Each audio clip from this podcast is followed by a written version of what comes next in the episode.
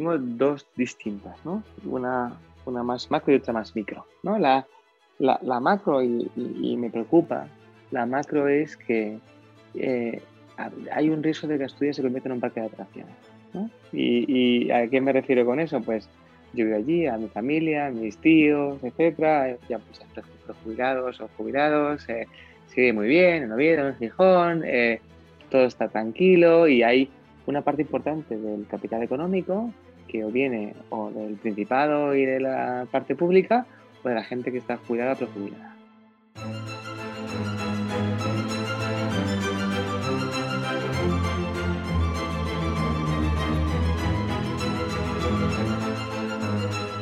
Hola a todos y a todas. Buenos días, buenas tardes o buenas noches en función del momento del día en el que escuchéis este programa. Yo soy Luis Hernández Valencia, iniciador e impulsor de Asturias Power. En el episodio de hoy conversamos con Miguel Arias.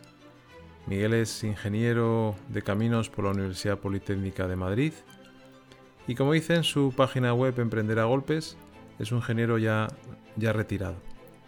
Pero bueno, a lo largo de esta conversación podéis descubrir a un profesional que nació en Oviedo eh, en 1978, pero que rápidamente también, debido al, desarrollo profesional de su padre, al trabajo que tenía, pues eh, vivió en distintas partes de España, de la geografía española, y también en su juventud posteriormente, pues en distintas partes de Europa.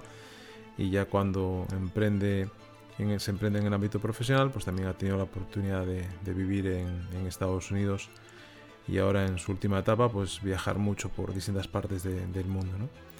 Eh, en la conversación vais a descubrir a una persona que, tiene el emprendimiento en vena, como se dice, eh, que le gusta mucho esa, faceta de, activar proyectos, que lo ha hecho con éxito eh, en sus inicios y que después ha pasado por distintas etapas como él nos, nos comenta.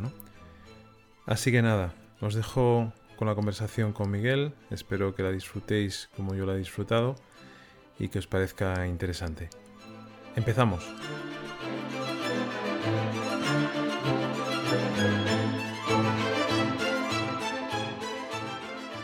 ¿Qué tal, Miguel? ¿Cómo estás? Muy bien, buenos días. Bueno, después del ajetreo mañanero ya más tranquilo, ¿no? Eso es, sí, sí, un momento de mucho, mucha actividad. Bueno, que, que no falte. Oye, Miguel, ¿de dónde eres? Yo de Oviedo, de Asturias. De Asturias, bueno, por eso estás en el podcast. Bueno, aunque eso es. también es verdad que, aceptamos allegados, ¿eh?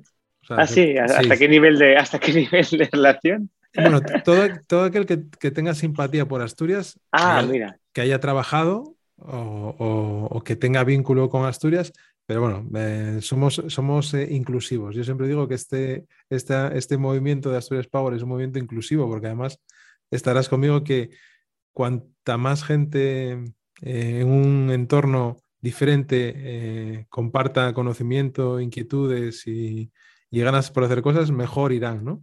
No, no, me, estoy muy de acuerdo y me viene bien la inclusividad porque yo he llegado al punto en mi vida en el que, que, te pasa y bueno, tiene retorno en el que cuando estás fuera de Asturias eh, dices que es asturiano, pero cuando llegas a Asturias no, te dicen que seas de la terrina, ¿no? Ya estás en un lugar en, ninguna parte, ¿no? Porque llevo muchos años viviendo fuera de, de Asturias. Bueno, y, y, oye, ¿qué recuerdos tienes de Asturias de tu infancia? ¿Dónde estudiaste? ¿Dónde te formaste? Eh, Mira, yo eh, nací en, en, Oviedo, como te decía. Luego, cuando tenía un año, me fui, no fue una decisión muy consciente, debo decir, a vivir a Alemania. Más bien se fueron mis padres, ¿no? Eh, y, y, viví cinco años en, en Düsseldorf, en, en Alemania, ¿no? Y, y, volví con seis también a, a Oviedo, ¿no? Y, y estudié en el en el colegio eh, La Hería, en San Pablo La Hería, ¿no?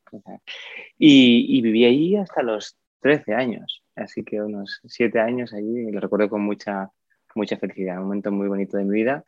Y ya con 13, 14, pues mm, otra decisión no, no, no tomada, pero más consciente, en la que fuimos de familia a vivir a, a Vigo dos años. Mi padre llevaba el tema del el agua y servicios de agua de la ciudad de Vigo y luego ya de toda Galicia y luego de España, con lo cual fuimos a Madrid y desde entonces, los 16, he estado en Madrid o, fuera de España, pero ya ves que toda mi familia está en Asturias y vuelvo mucho, pero, pero mi, mi momento de vivencia son los, diría 6 a 13, que momentos muy, muy aleccionadores y muy bonitos. ¿Y, ¿qué, sitio te gusta de Asturias? ¿Qué sitio, si tuvieras que escoger un sitio em, al, que, al que puedas acudir o al que puedas volver, aparte de, no me digas Oviedo? Mira, te voy a decir un sitio eh, menos, menos conocido, pero eh, y la familia llamamos la aldea, pero es nuestra aldea, claro, ¿no? Porque darle el la es un poco presuntuoso, pero es en San Bartolomé de Miranda, eh, cerca de Belmonte, ¿no? De Miranda, en el centro mismo, cerca de Narcea, porque mi, mi, bisabuelo era, mm, fue indiano, también mi tatarabuelo también fue indiano, ¿no? Entonces, la familia tiene una, una casa de indiano muy, muy bonita y, y, muy agradable, y ahí pasaba muchos fines de semana cuando era niño, y es el lugar al que, al que me gusta volver, ¿no? Es el, el, el sitio de mi recreo. Qué bueno. Y, y, siempre pregunto también sobre la comida. ¿Te, eres de, de, comer o no? ¿O eres de, de, ir con lo justo? No, fíjate, durante mucho tiempo yo decía que no, no sabía lo que era el hambre. Yo no tenía hambre, no sabía lo que era ese, con lo cual no, pero, pero me ha llegado, me ha llegado el hambre más tarde y me gusta, me gusta mucho comer. Y además mi trabajo me permite comer como ahora para invertir y para eh, el trabajo cooperativo y también sistema de relaciones, con lo cual eh, me toca ir a comer a muchos sitios. Sí.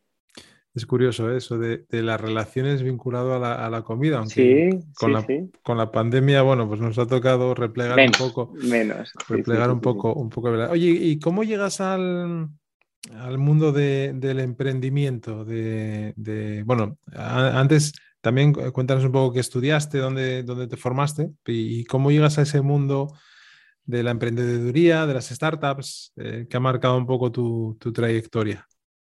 Pues mira, yo, yo estudié ingeniería de caminos ¿no? en, Madrid, que, que pues algo que me, me, apetecía hacer algo que estuviera ligado al, al territorio, algo físico, ¿no? Tenía esa sensación de que yo, pues, iba a ser ingeniero, mi familia, o sea, muchos ingenieros de minas, por supuesto, ¿no? O sea, mi padre y muchos tíos míos son ingenieros de minas de, de la universidad. De, es muy de, cuna, ¿no? ¿eh? esa, esa, formación es muy de cuna, ¿no? Es muy de, también de, de herencia, sí, de ir heredándola, ¿eh? Sí, sí, sí, sí, sí, sí, no, ahí en, en, en, mi casa, tanto tíos por un lado por el otro y, y mi padre, o sea, que hay un tema muy de ingeniería de minas, entonces yo le pregunté a mi padre, oye, ¿con qué hago? ¿no? Y, y, y, me dijo, si haces minas te puedo echar una mano, si haces caminos, no.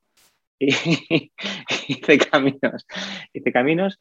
Y bueno, la segunda opción era historia del arte, o sea que estaba un poco, estaba un poco confuso en, en lo que quería hacer, pero hice caminos eh, y al acabar la carrera, pues hice lo que se esperaba también hacer ingeniero de caminos en su momento, ¿no? En el momento del boom de la construcción, ¿no? En el 2002, en el que eh, eh, estaba haciendo lo correcto, ¿no? Mi familia estaba muy orgullosa, mira, de caminos y encima pues trabaja en dragados, ¿no? Lo que se espera que haga Miguelín y en la fiesta de Navidad, cuando iba a vuelta a Oviedo, pues qué bien que Miguel es de caminos y trabaja en dragados. Y, y, lo que pasó es que eh, hay un tema fundamental, yo calculé un puente, hay un puente en, en Zaragoza, en Mayén, al que os aconsejo que si vais alguna vez por ahí, os bajéis del coche, ¿vale? Pues ir andando, porque me da, me da miedo que algún día se me caiga ese puente y me llamen. Y me di cuenta de lo que el tema de calcular y, y la, ley, la, ley, de la gravedad no me gustaba nada, ¿no? Que las cosas se puedan caer no me gusta nada. Así que pensé que, que no era lo mío, que, que, había decidido que yo pues, no quería de caminos, o al menos no ejercer como tal. Y, y decidí pues cambiar, ¿no? Y, y tenía otros dos colegas, otro ingeniero de caminos y otro ingeniero agrónomo de la Universidad aquí de Politécnica de Madrid, y juntos nos decidimos a hacer una cosa distinta, a emprender. Era, no era nada cool entonces, ¿eh? era, este es el 2004, y, y claro, eh, nos lanzamos a montar una compañía para, para ofrecer servicios a estudiantes Erasmus. Nuestra gran idea brillante era, a mí todo, todos Erasmus, habían estudiado fuera, y dijimos, joder, hay mucha gente que viene a Madrid que no tiene quien le ofrezca servicios, de todo, desde el teléfono a los viajes, al alojamiento y por supuesto las fiestas. ¿no? Y hacíamos unos fiestones míticos, míticos, la verdad. Pero tienes que pensar ahora la, visión de mis padres, ¿no? que oye, su, su Miguelín, que, que dejé caminos de dragados, lo que hacía de pronto después era dejar el trabajo en dragados para hacer fiestas los miércoles y ser relaciones públicas con estudios. ¿no? Entonces no, no lo entendía muy bien. Y mis compañeros de profesión decían, pero tú, o sea, es un hobby esto que haces. No, no, no. No puede ser una actividad profesional seria que tú hayas dejado la carrera, o sea, no, tu camino para hacer esto. Así que así, así empecé. Por eso, eh, hay modelos, ¿no? Por ejemplo, lo que pasa es que esos no hacen tantas fiestas. En, en Oviedo tienes el, el, caso de éxito de las academias de MIR, ¿no? Donde donde ofrecen todos los servicios eh, vinculados ya no solamente al examen, ¿no? La preparación del examen, sino la logística de alojamiento, comida, etcétera, etcétera, ¿no? Y, como todo es un tema de timing, piensa, e-, Erasmusu hace lo mismo cinco años después y luego se vendió al final y fue bastante bien. Eh, Uniplaces en Portugal es, un pedazo que se basa más en la parte de alojamiento para extranjeros, estudiantes, es súper bien. El, el tema, nosotros estuvimos dos años haciendo, hacer el proyecto, lanzarlo, le llevamos año Magier, año Madrid, año loco, nombre maravilloso. Y, y claro, nos, nos, faltaba el tema de modelo de negocio recurrente, eh, no entendimos la necesidad de escala, había varias cosas que no, que no entendimos bien, ¿no? Y nos pegamos entre dos años y, lo que hicimos luego fue pivotar, ¿no? bueno, antes no se llamaba pivotar, se llamaba equivocarse y dar una torta de campeonato e intentar hacer otra cosa pero ya nos habíamos lanzado, ¿no? Con lo cual ya estabas en la dinámica de intentar que eso funcionara, todo lo que fuera. Y el pivote fue hacer eventos de empleo en la universidad, porque ya hacíamos alguno como estudiantes, nos ha ido bien, eh, teníamos relaciones universitarias, eh, hicimos eventos de empleo, de, foros de empleo, ¿no? En la universidad. Empezamos con la Politécnica de Madrid, que era nuestra universidad Mamater, pero luego hicimos pues más de 20 universidades. De pronto ahí encontramos escala, recurrencia, una marca que era el Tour del Empleo y hacíamos eventos en toda España. El boom del empleo, digamos, a, corriente del mercado. Y de pronto nos plantamos con, con, 30 personas en el equipo, facturando pues, más de 2 millones de euros y todo, como dicen ahora, bootstrap, ¿no? Esto fue de, de los dos años sin sueldo y de que todo iba fatal y que la gente decía, pero ¿a qué te dedicas? A, oye, de pronto tienes una empresa de eventos, una empresa de eventos y, y te va bien, y te va bien. Y, eso sí, teníamos el run run un poco de la tecnología. Creamos un portal de empleo porque había un montón de currículums en papel que perdíamos. Pensé que, llegábamos a medio millón de estudiantes cada año de pronto, ¿no? Eh, era como, las cosas iban bien, ¿no? Y, y, y, meter tecnología en el proceso, empezamos a pensar en si se podía hacer algún tipo de evento virtual, llevar esas ferias que hacíamos tantas a, Internet, no sabíamos cómo, era momento de Second Life, ¿no? Era qué, qué se puede hacer. Y, de, empezamos a investigar qué se puede hacer, ¿no? Y lo que nos pasó es que en el 2007-2008, después de tres años en el que parecía que todo iba bien, cuando más íbamos a crecer, llegó la crisis eh, económica mundial y empleo y España se convirtió en antónimos y nosotros hacíamos foros de empleo. Entonces nos quedamos sin clientes directamente, ¿no? Nadie quería contratar a nadie.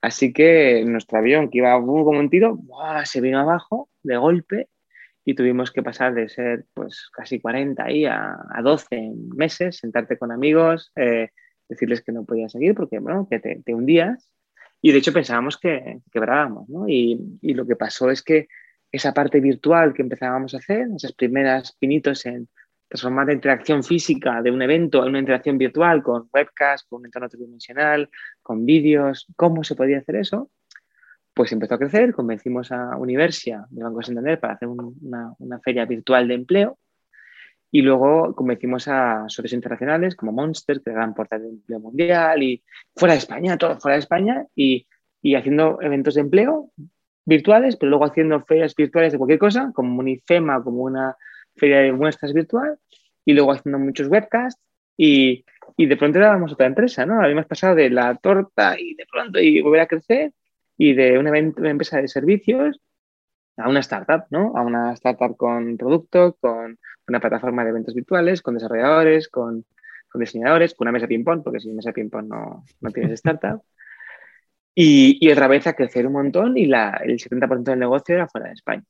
O sea que fíjate las, las vueltas. Y, y, todo eso, digamos, de, de, manera orgánica, eh, acabas de decir, el crecimiento primero orgánico, eh, boca, oreja o labor comercial que haríais, me imagino. De, aquella no había posicionamiento en, redes sociales todavía.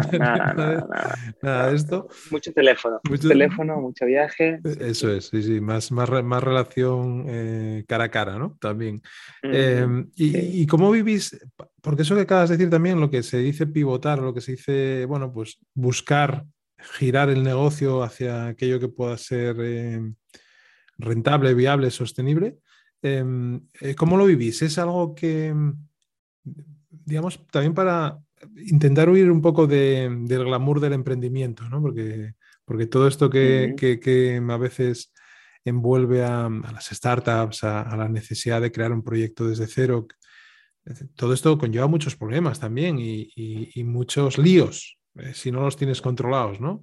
Eh, o si no tienes la, formación necesaria o si no tienes los socios que te acompañen necesarios, ¿no? ¿Cómo, vivisteis esa, esa parte de, joder, de va todo bien a que, ostras, cuidado que viene la crisis y que encima tenemos que girar el barco hacia un momento eh, complicado. Y, no lo ves, ¿no? A veces, muchas veces no lo ves venir, ¿no? Nos estábamos convencidos de que iba a ser nuestro mejor cuatrimestre. Nunca, ¿no? Porque todo iba bien hasta el día antes, ¿no? Entonces, eh, no lo ves, has invertido más que nunca y ahí a nosotros nos salvó reaccionar muy rápido, que es muy duro reaccionar muy rápido porque, ¿no? Has creado un proyecto en el que la gente cree, ¿no? Y en proyectos como estos, que son pequeños, pues hay una relación muy estrecha, y éramos todos gente muy joven, ¿no? Era, eh, entonces, lo llevas con, con, mucha dureza, ¿no? Porque, uno, por, por, tener que sacar a gente del equipo, que es muy duro, porque te cuestionas todo y porque además el barco sigue cayendo. No es que hagas una decisión y, todo haya cambiado, ¿no? De, de, pronto te encuentras con que todo lo que habías montado no, no sirve, ¿no? Eh, yo creo que también hay que entender qué nivel de riesgo puedes asumir como persona en cada momento, ¿no? El, hay gente que se mete en líos muy grandes de emprender con poca experiencia y con muchísima eh, carga, carga familiar, carga económica, eh, hipotecas, eh, avales personales. Claro, nosotros tuvimos la fortuna de que esas decisiones tan, tan duras, pues éramos tres chicos de, pues tenemos en su momento 26 años, pues podíamos permitirnos el, el, no, no teníamos todavía familia, no teníamos hipotecas, podíamos jugar más, más fuerte, ¿no? Y, y yo lo entiendo mucho que, que, a veces se habla mucho de, esto de emprender, pero también hay mucha gente que emprende porque, porque tiene algún tipo de, red, ¿no? Eh, o son las familias o son algo, ¿no? Eh, yo eh, respeto muchísimo a la gente que emprende sin red, solo se emprende a golpes, como, como sabes, y, y, y, hay que tener cuidado, hay que tener cuidado porque te, te puedes dar una torta que luego no te recuperes, ¿no? En nuestro caso, pudimos porque, porque habíamos ahorrado en esos años de que nos iba mejor, ese par de años, y usamos ese remanente que, lo, reinvertimos para el momento en que nos fue muy mal, y tuvimos la fortuna de que nos volvió a ir bien. Eh, luego tuvimos más momentos complicados en el tiempo, porque no solo es que de pronto pasa una cosa, durante una vida en la que vas una compañía, en la que es eh, bootstrap a, puro pulmón, te pasan cosas, ¿no? Un cliente que no te paga, eh, un evento que no sale, pasan muchas cosas, ¿no? Y, y, eso nos llevó a, que después de 11 años, al final, le acabamos viniendo la compañía al líder americano, ¿no? a On24, que era líder haciendo webcast y, eventos virtuales, que, que, tampoco era algo obvio, ¿no? Porque luego cuando vendes dices, ah, qué bien, Jaro, joder, claro, vendiste, pero eh, otras tres veces más en el pasado tuvimos ofertas que no llegaron a ningún lado, que te dan bajón porque es que sí, luego no pasa, eh, y, y, y, un camino que, cuando lo ves desde atrás, desde, desde el futuro hacia atrás, ¿no? Eh, todo parece que tiene como una profecía cumplida y que tiene sentido. En el fondo, cada paso estás con un pie en el abismo decidiendo sin mucha información. ¿Y, en este caso, era, esa venta era buscada o no? ¿O apareció en el camino? Apareció en el camino. Apareció en el camino, pero, pero también es algo que estás en el lugar adecuado, ¿no? Eh, vas a los eventos donde van tus competidores, eh, les has quitado a un cliente, en este caso la relación que teníamos con, con Monster. Eh, había cosas que, que nos, nos, encontrábamos, nos hacíamos de vez en cuando daño y, y, y pues ellos tenían la intención de hacer una IPO en algún momento y querían expandir en Europa, entonces les encajaba, ¿no? Y, y una vez que ya nos aproximaron, sí que hicimos el esfuerzo de que eso pudiera ocurrir. ¿Y, ¿Y, cómo ves ahora, después de, de, estos años que han pasado más de, de, haber sido una plataforma eh, pues, novedosa, pionera, eh, de haber vivido esa, esa compra. Eh, ¿Cómo ves el mercado actualmente vinculado a la tecnología mm, barra trabajo, empleo, oportunidades? Eh, yo siempre le digo a los chavales, bueno, yo me considero un chaval aunque tengo 47, pero cuando hablo con los jóvenes de 18, 19, bien sean universitarios, bien sean gente de FP, yo siempre les hablo de las bondades de LinkedIn, ¿no? como plataforma, no, no para buscar empleo, sino para trabajar tus oportunidades. No sé cómo definirlo, ¿no? Es decir, al final, em, en este caso LinkedIn eh, es más allá que un, lógicamente, que un portal de empleo, de empleo, ¿no? Pero bueno, ¿cómo has vivido toda esta evolución de, todas estas plataformas que hay tecnologías para, eh, buscar oportunidades de trabajo. Recientemente, por ejemplo, perdona que te interrumpa, recientemente creo que Jovan Talent acaba de levantar una ronda de no sé cuántos millones, ¿no? No es la primera que hacen. Y... 450 a, 2.000 millones. Y, yo, y yo personalmente nunca, en su día me acercaba a Jovan Talent y no le vi, em, no, le, no, le, vi, no, no, no me le encontré la, la, gracia, ¿no? El punto. Algo tendrá que tener, me, imagino, algo tendrá, algo tendrá que tener. Bueno, pero piensa que, claro, hay distintas herramientas para distintas necesidades y distintos perfiles, ¿no? Jovan Talent es espectacular para, para lo que llaman el, el, blue collar, ¿no? Los empleos que tienen algo menos de cualificación para, pues, para trabajar eh, yo Talent te ayuda para entender la ETT, ¿no? La empresa de trabajo temporal. Que también creo que ellos o sea, tuvieron que girar un poco su modelo de, inicialmente hasta... Pivotaron muchas veces. Bueno, yo Talent vinieron a vernos a IMASTE, que éramos los grandes en su momento, la compañía nuestra, la vueltas que da la vida, cuando estábamos en una oficina en Madrid y nos vinieron a ver y vendían catálogos físicos ¿no? de, de, compañías que, que ofrecían empleo, ¿no? Y eran guías, eran guías de empleo, ¿no? Entonces, de, ahí fíjate a, lo que es hoy en día Japan Talent y el proyectazo que es y la facturación, yo creo que están cercanos ya a mil millones de facturación, ¿no? Esa es una barbaridad el impresón que, han montado Felipe y, Juan, espectacular, espectacular. Eh, y pivotando, claro, porque en un momento de la evolución lo que hacían era, era eh, usar inteligencia artificial, ¿no? Para conectar, hacer ese matching entre perfiles, ¿no? Y con una app muy, muy trabajada y y luego lo han visto que el negocio fundamental es en hacer digitalizar todo el proceso de la ETT, ¿no? Y hacer que eso sea muy sencillo para las corporaciones para poder usarlo y muy sencillo para el trabajador para tomar tu contrato digitalmente en la propia app, eh, cuando empiezas a trabajar, cuando dejas de trabajar, encontrar el siguiente trabajo para encadenarlos y que tengas una mayor seguridad en tu trabajo también en esa gig economy en la que de pronto a veces trabajas solo por días, entonces tienes ya una, una certeza de que tienes trabajo todo el mes, o sea, hay toda una serie de cosas que han encontrado una ola que, no era en absoluto obvia, en absoluto obvia. Y te pasan muchas más cosas, ¿no? Si lo, lo ato con tu pregunta de las tecnologías de buscar trabajo, yo creo que han evolucionado muchísimo, ¿no? Eh, el portal tradicional está cada vez más, más superado por dar más información de ti mismo eh, de manera implícita o explícita, ¿no? igual pasa con la corporación, ahí se matching. Invertimos una compañía ahora en, en, en K, en, en, Cafán, se llama Fetcher, que lo que busca es hacer una búsqueda proactiva, ¿no? Te, te ayuda a encontrar los perfiles que no están buscando trabajo, ¿no? Porque hay una demanda muy fuerte de la gente que, que igual ya tiene varios trabajos tiene opciones y, que le contactas porque es la gente que mejor te va a ayudar, ¿no?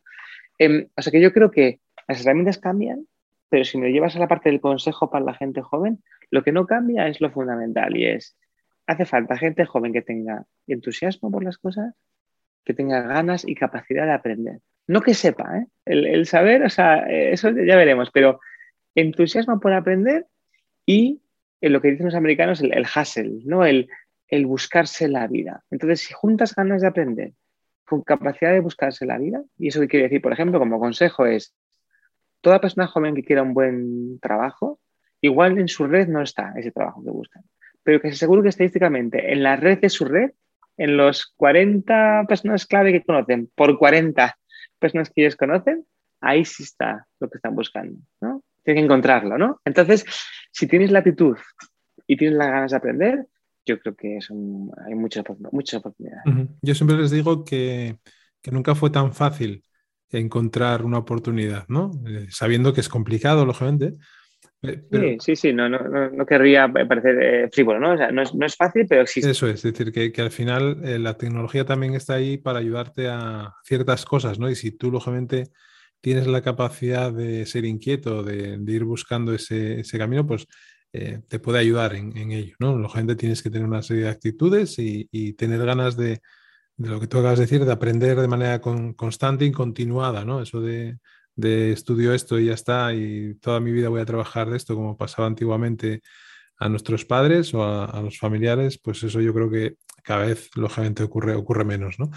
Oye, y saltas, eh, tienes ese proceso de, tenéis ese proceso de venta y, y, de ahí, ¿qué haces? O, cómo se plantea la vida cuando uno recibe, pues lógicamente haces una venta, pues algo, algo ganas de dinero, lógicamente, y te estoy ahora ¿Qué hago? Mira, es yo lo que, bueno, por una parte sientes un momento de alivio, ¿no? Que ya no tienes que pagar las 40 nóminas del mes siguiente, sino que las va a pagar otro por ti, ¿no?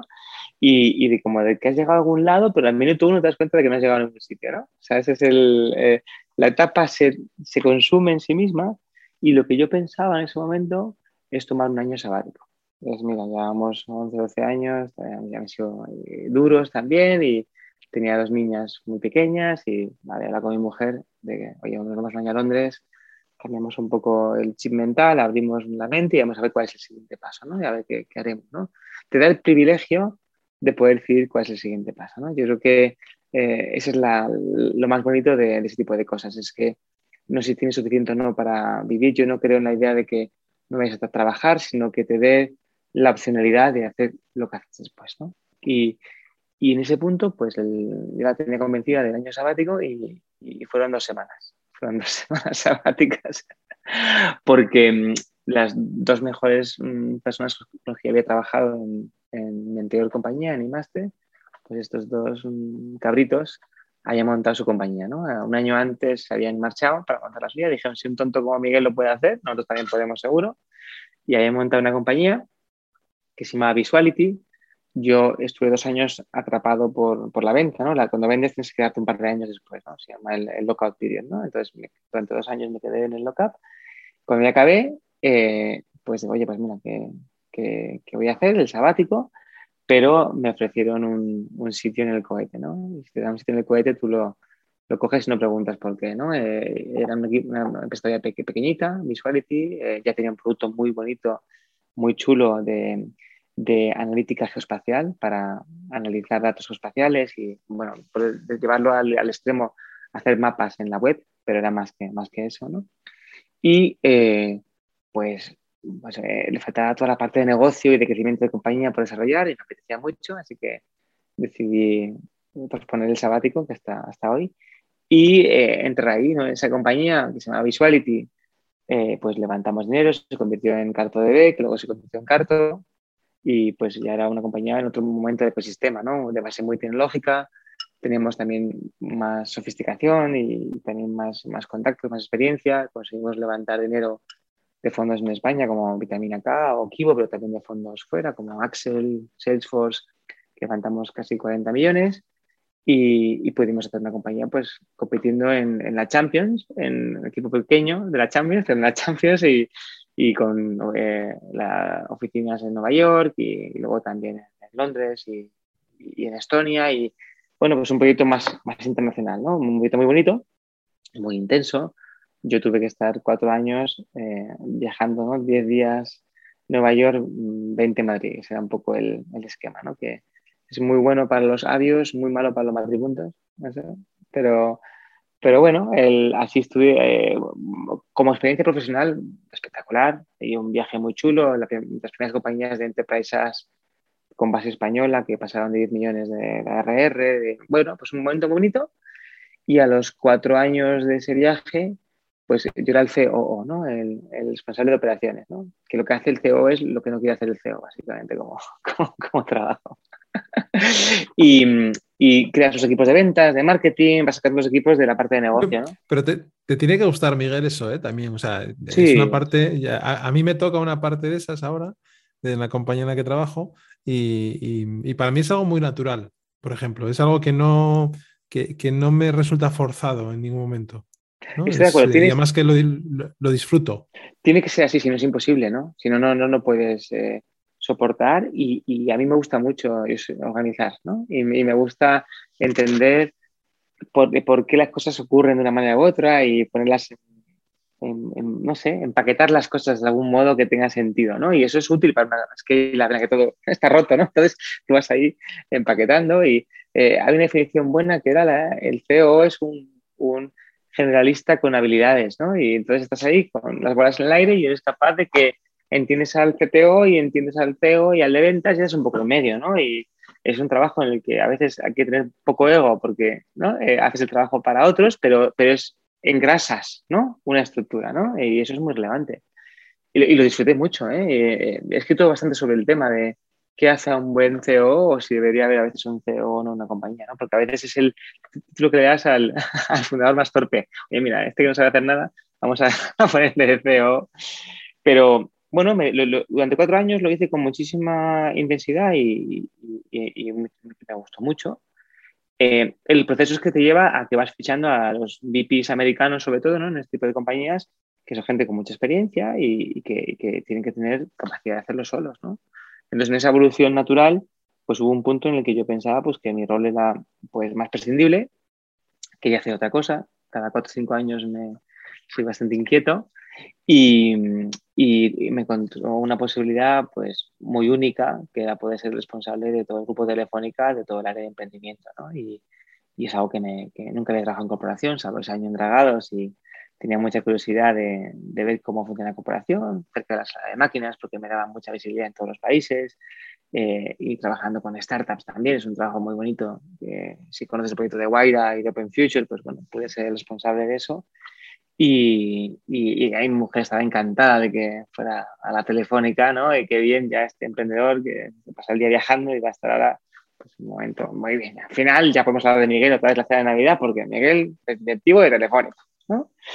Y, bien, ese fue el siguiente paso de, mi vida y, lo ha sido muy bonito. ¿Y, qué diferencia encontraste en un mastodonte, una, una gran corporación como es Telefónica, que, parece que, claro, cuando esas tomas de decisiones o esas em, eh, planes estratégicos que, se definen en este tipo de, entidades o organismos son, son complicados de, enderezar o de poner, ¿no? de oye, hay que ir hacia esta dirección eh, parece que es más complicado. No sé si, lógicamente, en esta parte de Guaira y de, em, digamos, vinculada también a, analizar proyectos de emprendimiento que se puedan, digamos, ser participados por la compañía, es un poco distinto por, por la agilidad que se requiere también, ¿no? Pero me imagino que es un cambio importante de venir de Carto, de ese crecimiento, esa posibilidad de hacer, de deshacer, de gestionar, de, de ordenar. llegar a una corporación como Telefónica es un cambio grande. El, cambio es enorme. Y además, claro, piensa que yo creo que se, equivocaron en Telefónica. No, lo saben todavía, pero se equivocaron porque ellos pensaban que fichaban al loco, pero estaban fichando al ordenado dentro de la corporación, de la, de la startup, ¿no? Pero bueno, de pronto llegas a la corporación y eres el, eres el, disruptor, cuando tú siempre has sido el, serio, ¿no? Entonces, bueno, pero eso también me ayudó mucho a integrarme bien, ¿no? Yo creo que tuve la suerte de, que en esos cuatro años en Telefónica me he podido integrar muy bien, me han acogido muy bien también, que no era fácil, y, lo que más me chocó al principio es dos cosas, ¿no? La primera, la, más bonita, es la escala, ¿no? Tú llegas la, eh, de la scale-up, si tienes 120 personas en el equipo y te parece que eso ya es gigantesco y llegas a 100.000 personas, y te vas a Argentina como directivo de Telefónica y es que es una pasada lo que hay en Argentina de Telefónica, lo que hay en Colombia, lo que hay en Brasil. No sé, es, embriagador, es embriagador la sensación de potencia que tiene, ¿no? Y, esa es como la escala como infraestructura, pero también la escala en la que tú lanzas un proyecto y de pronto se hace en todos los países. Y eso es una pasada, ¿no? Y poder tener equipos en todos los países y lanzar cosas como los programas de activación de Wire que hicimos y que se haga a nivel global es, es una pasada. Y luego tu acceso, ¿no? Una compañía como Telefonía te da acceso a todas partes. ¿no? Entonces, de pronto, o sea, tienes, eh, hay que darse cuenta también que ser humilde, que, no es por ti, ¿no? Que es que tienes detrás ese logotipo y esa eh, compañía que te abre las puertas. No, no. Hay gente que se, que se embriaga tanto que cree que son ellos. No, no, no. Es la telefónica la que te ayuda a conseguirlo. Eso no hay que olvidarlo nunca, porque si no, luego te, te endiosas y es mentira, ¿no? Luego eh, estás desnudo, ¿no? Em, entonces, eso una pasada. En el punto, y, ver cómo cuando el elefante, ¿no? El elefante se mueve hacia algún lado, no hay quien lo pare, ¿no? O sea, cuesta moverlo, pero si se mueve a lanzar un producto nuevo y ahora un nuevo sector o tal, la capacidad de distribución, de venta, de acceso, es maravillosa. Y luego hay un talento brutal, ¿no? Telefonía captada muchísima de la gente más valiosa en telco y en ingeniería y en ventas los últimos años en este país y en otros, y están ahí, ¿no? Y es una pasada. O sea, que ese sentido, a nivel de, yo me siento ya telefónico para siempre, ¿no? Once, once wide, always wide. Pero en el otro lado, lo que sientes también desde tu, desde la, la eh, startup o la scale-up, es que hay, una, hay un activo que tienes en la startup, que fíjate qué activo te voy a decir, el activo es la prisa, o sea, el activo es que como no te muevas, te mueres, ¿no? Y, eso en la corporación no hace falta. Eh, hay gente que puede tener su propia agenda, que es la de su propia eh, camino profesional, distinto desde la corporación. En cambio, en la, la scale-up no. La, la scale-up o la startup tu camino y, va ligado solo a, la, a, si va bien la compañía, ¿no? No hay, no hay mucho más. Te alineas a fuerza, porque solo te alinea las ventas de fin de mes, ¿no? O sea, el, me preguntaban eh, al principio de una persona del equipo, me decía cuando puse KPIs y cambié un poco los procesos, me decía, no, pero eso no está en mis KPIs. Yo no, no, no entendía nada. ¿Cómo que, o sea, ¿cómo que tus KPIs distintos los KPIs de tus colegas, ¿no? Hay, aquí hay un solo camino, ¿no? Estamos todos en el mismo barco, ¿no? Y, y ese sentido de urgencia es algo que, que, a, veces, eh, o, a veces hay urgencia, pero hay gente remando en sitios distintos, ¿no? Entonces yo creo que todo el mundo remanda igual, es algo que noté como diferencia. Y otra cosa que noté curiosísima es la tolerancia al absurdo, ¿no? Y te lo explico, a cómo te lo explico. Es, si encarto, te hago un símil, si encarto a alguien llegara desnudo a trabajar, todo el mundo diría, joder, macho, tío, Paco, llegas desnudo, vístete, tal, y haríamos un esfuerzo, y si llegabas el siguiente, tenemos el esfuerzo de vestirle, porque tío, Paco, macho, va desnudo, ¿qué haces? Venga, vístete, ¿no? En Telefónica y en las corporaciones, tú puedes ver a alguien desnudo allí en la esquina y dices, tío, está desnudo. Y te dirá, no, es, Paco, lleva 11 años desnudo, no pasa nada, déjale, no pasa nada, ¿sabes? Puede, o sea, llegas a asumir cosas que, que, que hay que luchar contra ellas todo el rato. exige luchar contra ellas todo el rato. Y a veces la corporación permite que eso pase porque te puedes permitir que Paco esté desnudo y no, y no debe ser así. ¿no? Entonces, eh, a mí me gustó mucho luchar para vestir a, algunos pacos que, me encontré por ahí. Esa es buena. Ese sí, mire, es muy, es muy bueno, muy bueno, sí, tienes razón. Oye, em, y ahora estáis en, estás en un proyecto nuevo, eh, que lógicamente te tocaba el cambio después de cuatro años. Claro, claro, claro. y que además explicaste muy bien en, eh, también en tu blog, porque escribes eh, dices que no todo lo que te gustaría, pero que, algo escribes y porque además lo haces de, manera regular, ¿no? Por lo menos 12, 13, 12, 13 14 posts al cabo del año eh, los tienes en, tu blog. Em, ¿Y qué te llama de, este proyecto de Cafound? Mira, hay, hay dos cosas. Hay, una es propósito y otra es oportunidad, ¿no? Y en, propósito es que me basó mucho con la pandemia y que me hizo pensar mucho, imagínate a todos, ¿no? Y, yo me impliqué mucho en las aplicaciones del, del COVID en su momento para pues, ayudar pro bono y Telefónica me ayudó mucho a, a, poder dedicar tiempo a eso, que Telefónica es una compañía muy moral, ¿no? Que es muy bonito de una compañía española con ese principios de valores, ¿no? Entonces, pues, oye, me puedo implicar mucho en eso y le di muchas vueltas a cuál es el impacto que, que yo puedo hacer con lo que hago y, y, con lo que creo, con lo que construyo, ¿no? Y, y Telefónica te da impacto, pero yo quería sentir algo en el que estuviera más cercano a, a mí mismo, ¿no? Y, entonces, eh, creo que las scale-ups tienen una oportunidad muy fuerte de creación de empleo y de empleo de calidad en este post-pandemia, ¿no? Y entonces me creo mucho en el, sector tecnológico y me creo que hace falta más compañías en este ecosistema, en el de España, en el de Portugal, eh, local, que puedan alcanzar tamaño suficiente, ¿no? Yo creo que tienen que un tamaño grande para, que puedan crecer. Yo tengo esa sensación de, de, oye, construir algo ¿Y dónde? Pues con, con scale-ups, donde puedo aportar más valor yo por mi experiencia personal y además creo que hay una necesidad de mercado. ¿no? Esa, esa, eh, y luego la oportunidad es que el ecosistema está muy maduro, en la fase ha, crecido muchísimo en los últimos años, hay mucha inversión en fase inicial, eh, hay compañías con ambición, hay emprendedores que ya lo han hecho antes, que han visto hacerlo, hay, hay toda un, una masa crítica suficiente, pero faltaba un fondo local que pudiera hacer inversiones en ese siguiente estadio, ¿no? en tamaños más grandes. Entonces, pues juntando oportunidad y propósito, pues, y encima con un equipo de gente buena, como la gente de K, que me apetecía mucho. Sergio, que está de socio en K, es el Sergio que montó eh, Visuality y tal, y que era el Sergio que era eh, el responsable de diseño y máster, ¿no? La, la, vida, al final, hay que juntarse de gente buena y, y que te siga valorando con los años, ¿no? Sergio siempre dice que, que yo fui su jefe, luego él, él, él fue mi jefe, ahora, ahora somos socios. Bueno, la vida da muchas vueltas, ¿no? Hombre, sobre todo si buscas esos eh, compañeros de viaje, ¿no? Y tienes la suerte de encontrarlos, eh, de alinearte, alinearte con ellos, porque no, siempre es fácil, y de, de, poder ir construyendo distintos proyectos. Eso, bueno, pues dice mucho de las personas, ¿no? Que yo creo que es una parte muy importante Bueno, no, no una parte, no una parte muy importante, es la parte más importante y la que a mí siempre me ha dado más respeto de, de las organizaciones, ¿no? de las estructuras, el conformar buenos equipos y gestionarlos, ¿no? gestionar esos egos, gestionar eh, la vida, ¿no? porque al final estás gestionando las vidas de personas y sus consecuencias, pues es eh, fundamental, ¿no? Y tener la capacidad de, de a lo largo del tiempo coincidir en distintas etapas con esos amigos, ¿no?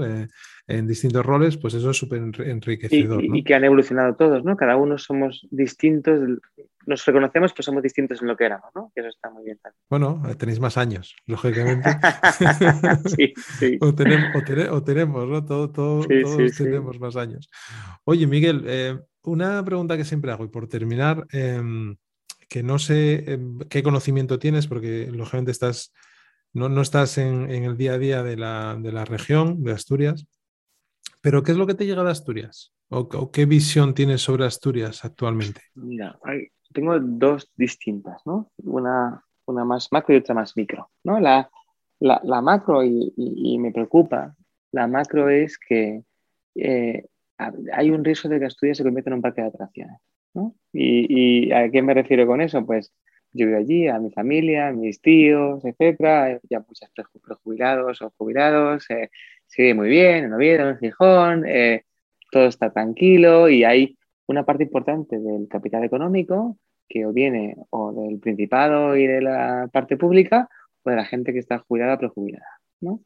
Y que, por tanto, es, una, es un espejismo, porque esa gente en algún momento va a dejar de, vivir, de consumir y, y entonces no hay una generación nueva, ¿no? Y, eso, va, eso lo ligas a una dependencia que, veo fuerte, que ya la había antes y que a mi padre estuvo muy implicado en su momento en la Sociedad Regional de Desarrollo de Asturias en los 80 y ya había una dependencia fuerte al turismo, ahora es muy fuerte, ¿no? Entonces, temo el, temo el paraíso natural, temo el paraíso natural, ¿no? Vaya, vaya, vaya eslogan que me ha salido. Em, no, eres, el primero, ¿eh? el otro día leía un artículo en torno a esto también, ¿eh? ah, que, decía que había que ir retirando ese eslogan dentro de... No, fíjate, ¿no? claro, es un eslogan de, de, mi niñez, ¿no? Pero, pero bueno, pero...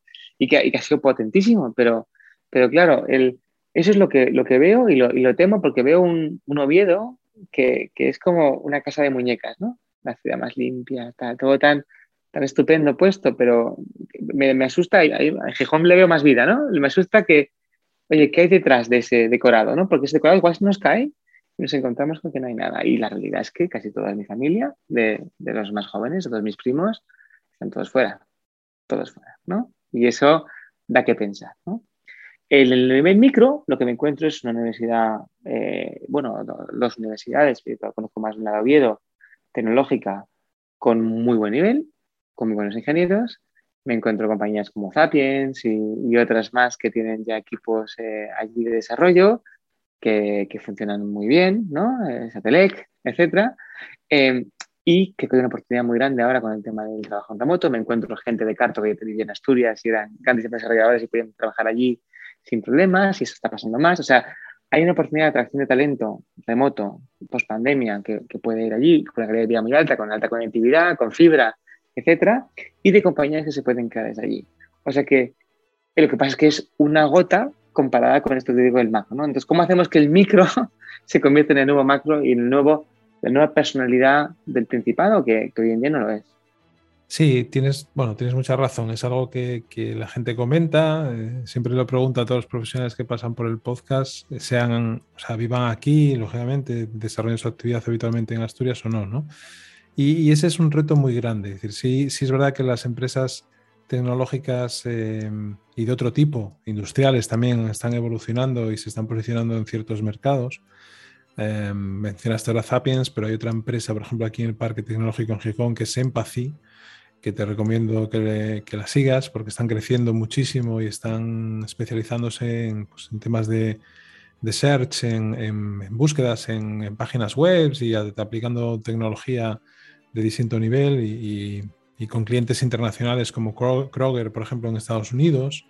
bueno, hay, hay, cosas muy interesantes, pero sí es verdad que debería haber unas pocas más, ¿no? Para intentar traccionar, ¿no? Es esa, eh, la masa crítica, la masa crítica es muy importante. Entonces, eh, ahí, ahí estamos, ¿no? Es decir, de hecho, el, objetivo de, Asturias Power, la gente con mucha humildad y con mucha cautela, es intentar provocar ciertos cambios en esa, en esa cultura que, tenemos anclada en, Asturias un poco del pasado y que permanece y que va a permanecer y nos va a costar cambiar, pero es que si no, no hay futuro, ¿no? No hay, no hay lo que tú acabas de decir, no, ese sería el no paraíso natural, ¿no?